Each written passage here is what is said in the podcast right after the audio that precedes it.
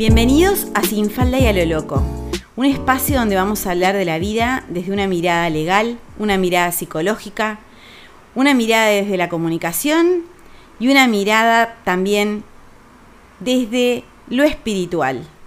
Bienvenidos a Sin Falda y a lo Loco, una forma de vivir. Buen martes para todos, buen martes para todas. Bueno, muchas gracias por estar ahí.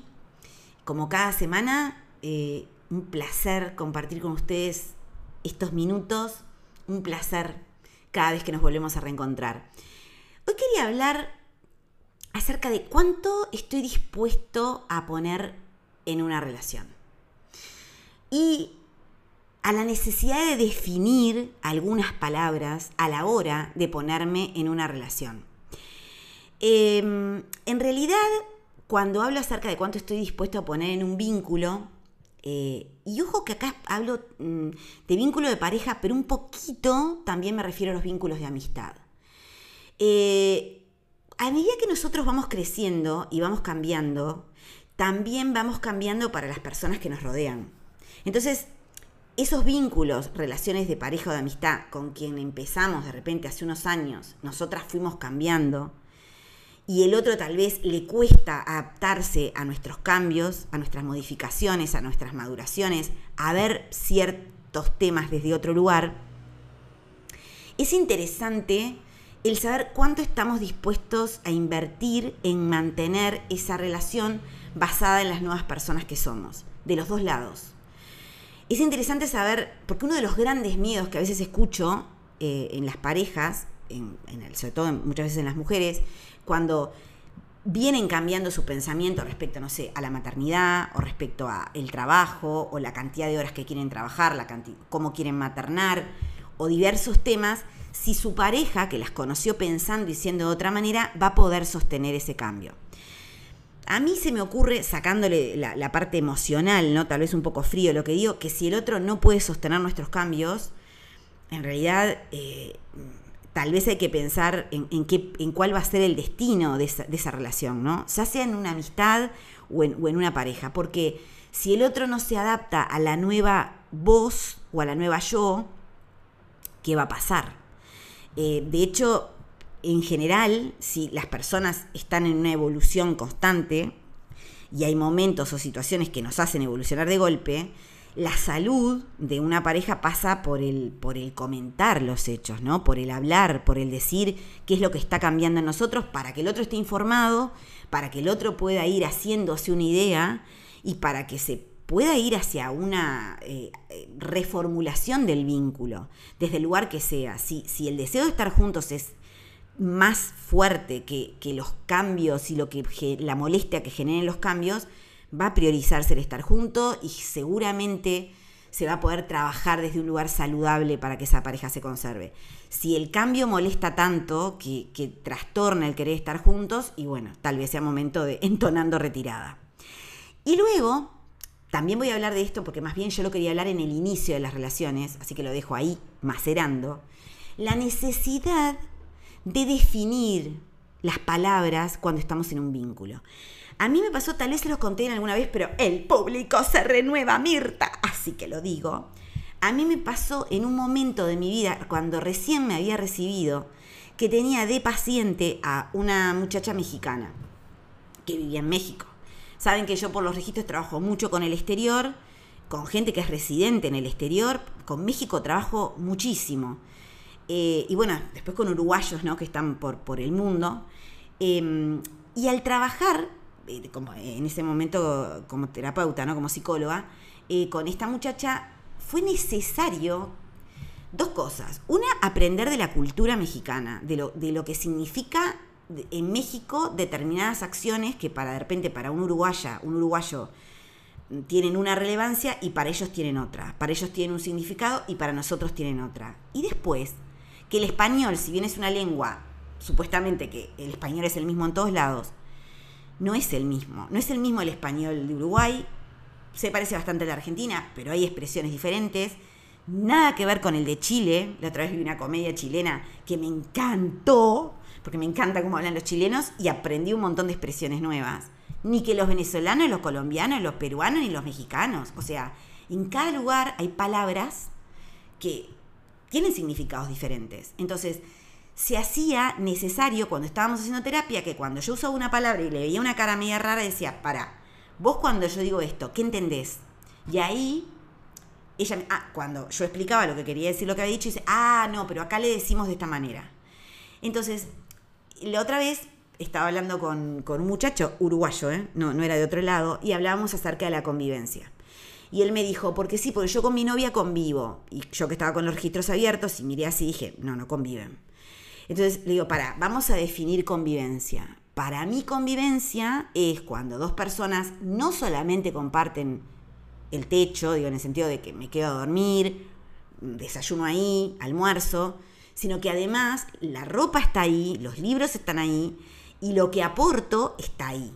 Porque si yo estoy durmiendo siete noches a la semana en tu casa, pero yo sigo aportando en la casa de mi mamá o en la casa que alquilo con una amiga, si yo en realidad me voy siempre con la mochila, porque mi ropa está en otro lado y ahí lo que tengo son mudas y un cepillo de dientes, si mis cosas personales, así, así sean cuatro, que se metan en una caja, no las tengo en ese lugar, si mi ánimo, si mi situación mental no, no se siente que está conviviendo con, no hay convivencia. Hay compartir la mayor parte del tiempo.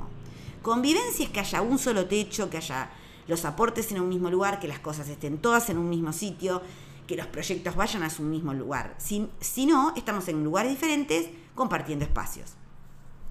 Hablando con él me di cuenta de la, de la importancia de definir y de definirse a uno mismo, lo que, en qué situación se está.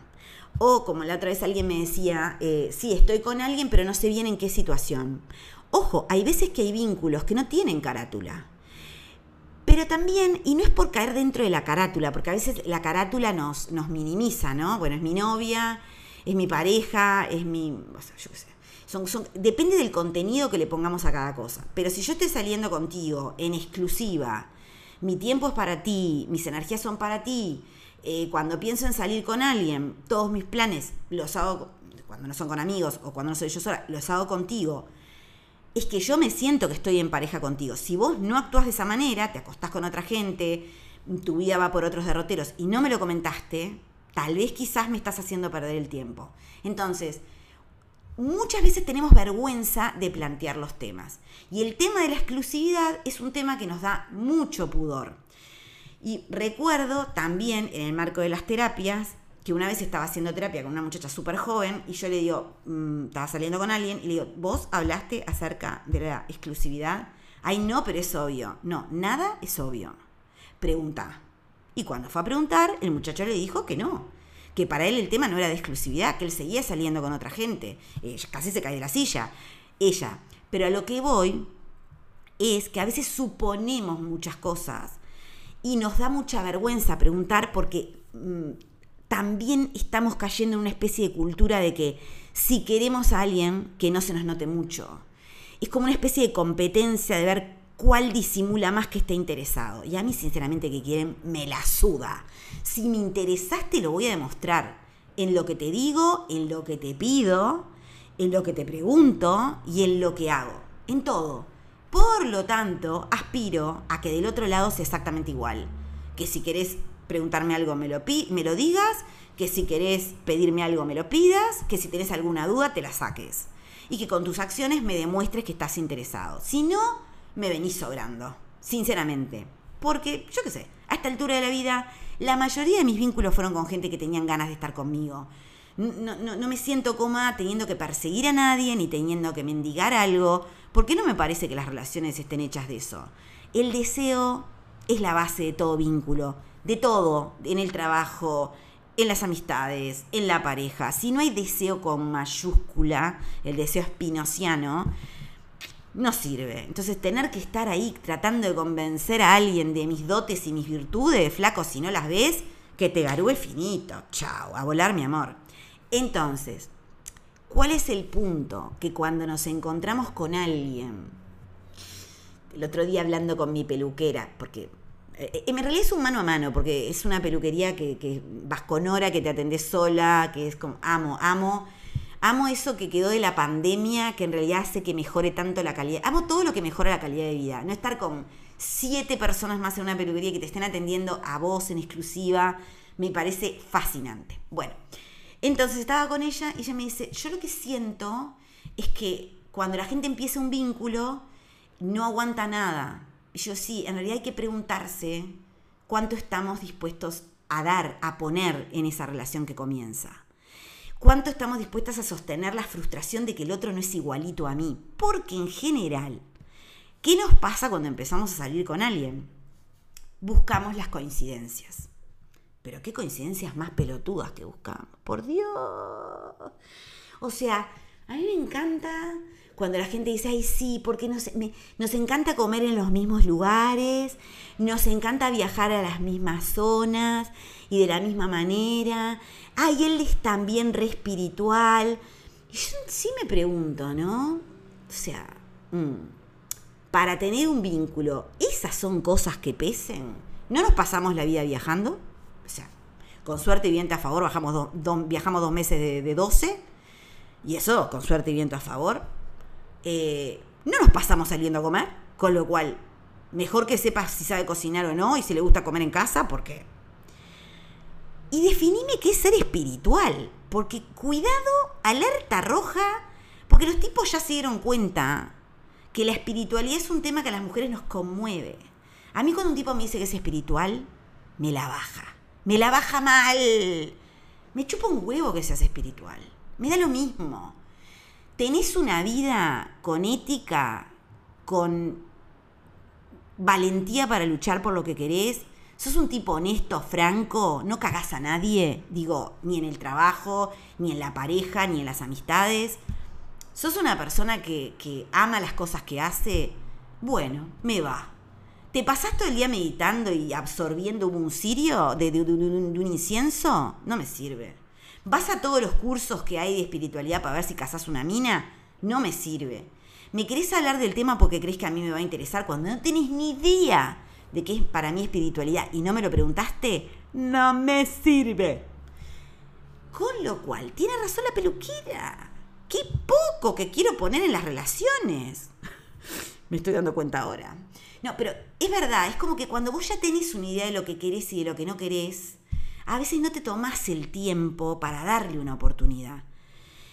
Pero yo estoy hablando de los casos en los que nos recontrametemos al principio y cuando empiezan a aparecer las diferencias no podemos sostener. Y por favor, no estoy hablando de diferencias graves, de cosas no remontables, porque hay diferencias que, chau, no. El otro día alguien me decía, que, bueno, a ella le pasó en un momento de su vida que, se puso en pareja con alguien que tenía hijos chicos y ella le tocó criar esos hijos, le tocó sufrir un montón de cosas y de situaciones. Cuando logró salir de ahí, pasaron los años y ahora cuando sale con alguien, lo primero que le dice es, mirá que yo hijos chicos no. Y vos me podés decir, ay, bueno, pero escúchame, mucha gente va a tener hijos chicos. Y no sé, porque a la edad medio que estamos nosotros, o sea, alrededor de la cincuentena, si tenés hijos chicos con 50 años es que la estuviste metiendo mal a los 40 y 40 y pico, con lo cual la verdad no es mi problema, no es mi problema. O sea, fumátelo tú y la madre y la criatura. Adhiero a lo que dijo esta muchacha. Pero el tema es qué es para nosotros irremontable y qué no. Para una persona que el otro tenga hijos puede no ser ningún tipo de tema y para otros puede ser el tal tema respetarse uno mismo y saber qué es lo que hace el límite es importante, muy importante. Entonces, pero más allá de eso, cuando empezamos con alguien, es lógico que surjan las diferencias, porque el otro estuvo sobre este planeta muchísimos años antes de conocerte, tiene una manera de ser, una identidad, unas costumbres, proviene de una familia, tiene una cultura general, una, una, cultura personal, tiene unos hábitos de trabajo, unos hábitos de salud, unos hábitos sociales, tiene unas maneras de vincularse, tiene un ser en el mundo que por, por, por lógica no va a ser igual al tuyo ni al mío. Puede tener puntos de similitud, pero en realidad una relación se basa en el equilibrio entre los puntos de, similitud y las diferencias en hacer ese, ese, esa danza maravillosa que dura toda la relación. Porque es algo que se instale uno en una monotonía. Eh, alguien me comentaba, un hombre me comentaba que está casado hace 30 años con alguien y que ese vínculo se había instalado en una monotonía, que él a la, mujer le decía que tenía que hacer lo que quisiera, no, en términos de engañar ni de nada, sino en términos de, realización, y la mujer no, no, no, no, no quería, porque se había acostumbrado a una manera de funcionamiento, a tener un rol dentro de la pareja y dentro de la casa, y, era como lo que yo le llamo el pájaro con la jaula abierta, ¿no? O sea, hay, hay, personas que les abrís la jaula y les viene una depresión porque no saben qué hacer con la libertad que se les da, o con, la, con, con, el, con el animarlas a vivir y a ser ellas mismas. Entonces, en algún lugar cuando nos instalamos en esa comodidad del vínculo, que es totalmente de, costumbre y de hábito, no estamos enriqueciéndolo, no estamos eh, nutriendo las diferencias enriquecedoras, sino que estamos instalando unas ciertas coordenadas en las que nos movemos y cuando pasa algo que se sale de las coordenadas, no hablamos de los temas para no generar situaciones. Entonces es interesante cuando nos anotamos en una aplicación o cuando queremos empezar a conocer gente, preguntarnos dos cosas. Una que es muy obvia y que creo que ya la nombré en algún momento, que es ¿Cuánto tiempo de verdad disponible tengo para el otro? De verdad. No el que vos crees que te vas a hacer si llega un otro. Mirá cómo es tu vida. Y si tu vida es que te levantás, llevas los nenes a la escuela o al liceo, venís, metés ocho horas de laburo, volvés, buscas a los chiquilines, los llevas un cumpleaños, placa, placa, placa, placa, así todos los días. Llega el fin de semana, más actividades con los niños. Alguna vez salís con tus amigas, me echás una salidita para no olvidarte que tenés dos pies y una cabeza tu ex marido ni se hace cargo porque supuestamente tiene cosas para hacer y vos tampoco, y los niños no quieren ir, entonces vos tampoco te das cuenta que te estás quedando sin tu tiempo personal, decime, decime cuál, cuál, cuál es tu nombre, decime en dónde me echas a un tipo ahí, ¿qué le vas a ofrecer? El horario cultural de las 3 de la mañana, como dice Lelutier. ¿Qué disponibilidad tenés? Y además, imagínense, visualícense te estás preparando para salir. A mí me encanta cuando me preparo para salir estar tranquila antes. O sea, te pones música, te das un buen baño, te secas el pelo. Y miren que yo no me hago mucho coso, pero digo, todo el tema de la preparación es tan importante como la salida misma. Si vos estás tensionado en tu casa porque estás con tus hijos o porque, incluso cuando estás casada y vas a salir con tus amigas y te ves al tipo rompiéndote los cataplines, o no sé, o hay una situación que te está estresando, ya cuando salís, salís, viste, con, salís exigiéndole esa salida que sea la mejor salida de tu vida. Porque te preguntás para qué afrontaste todo lo que afrontaste, para qué llevaste a los chiquilines a que los cuidara la abuela, para qué no sé qué esto y aquello, para después salir y que la cosa sea una salida normal y corriente de la vida. Porque cuando nos cuesta mucho poder encontrar un espacio de tiempo para hacer algo, queremos que ese algo sea inimaginablemente fabuloso. Y en general, las cosas son normales, a veces son fabulosas. Y a veces son una mierda, pero digo, entonces ya salimos con un monto de expectativa puesto sobre el pobre cristiano que está del otro lado, que si lo supiera salía corriendo, pero por la rambla para arriba hasta llegar a Punta del Este. 140 kilómetros de Montevideo, les cuento para los que no son de acá.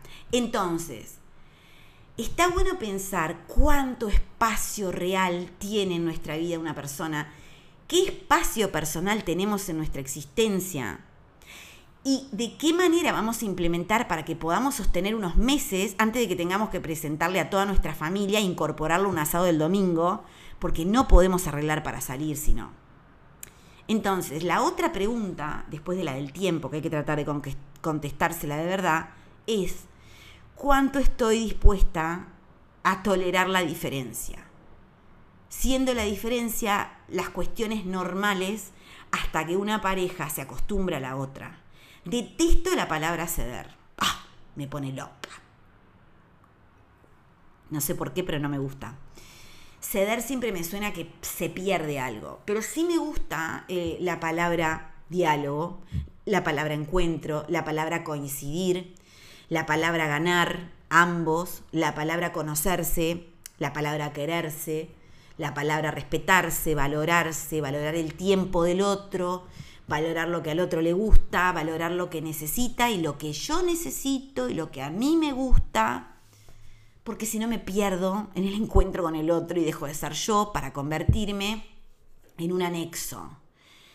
Entonces, ¿cuánto estoy dispuesta a dar de mi tiempo, de mis ganas, de mi vida, cuando conozco a otra persona, en el ámbito que sea? ¿Cuánto tiempo quiero, cuánto, cuánto quiero dar de mí? ¿Cuánto amor? ¿Cuánto deseo?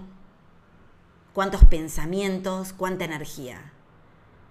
Y tratemos, cuando salimos al encuentro de otro, cualquier otro, de, hacerlos, de hacerlo de forma consciente, sabiendo que estamos en un buen momento para. Y si no estamos en un buen momento para, a veces está bueno decir, ¿sabes qué? Ahora no. A mí me cuesta mucho decir ahora no, o decir en este momento no, o no quiero. Hay gente que se lo toma re el culo. Me sobra esa gente. Pero decir que no es que estás frustrando al otro en algo. Si el otro quiere salir y vos no, estás frustrando ese deseo. Si el otro quiere verte y vos no, estás frustrando esas ganas. Si el otro pero poder decir con claridad lo que querés y lo que no hace que el otro sepa que cuando haces, haces con ganas. Y si no te conoce lo suficiente, contale cómo sos. A veces, si un otro está interesado de verdad en nosotros, es necesario contarle un poquito cómo somos. Si no, puede suponer lo que no es. Y en esas suposiciones erróneas es que empiezan a darse los desencuentros irremontables. Gente, espero, espero que realmente nos demos entre nosotros siempre lo mejor, respetando el concepto de lo que es lo mejor para cada uno. Las quiero mucho, las quiero mucho. Nunca estamos solas, ni locas ni rayadas. Que sea puro rock.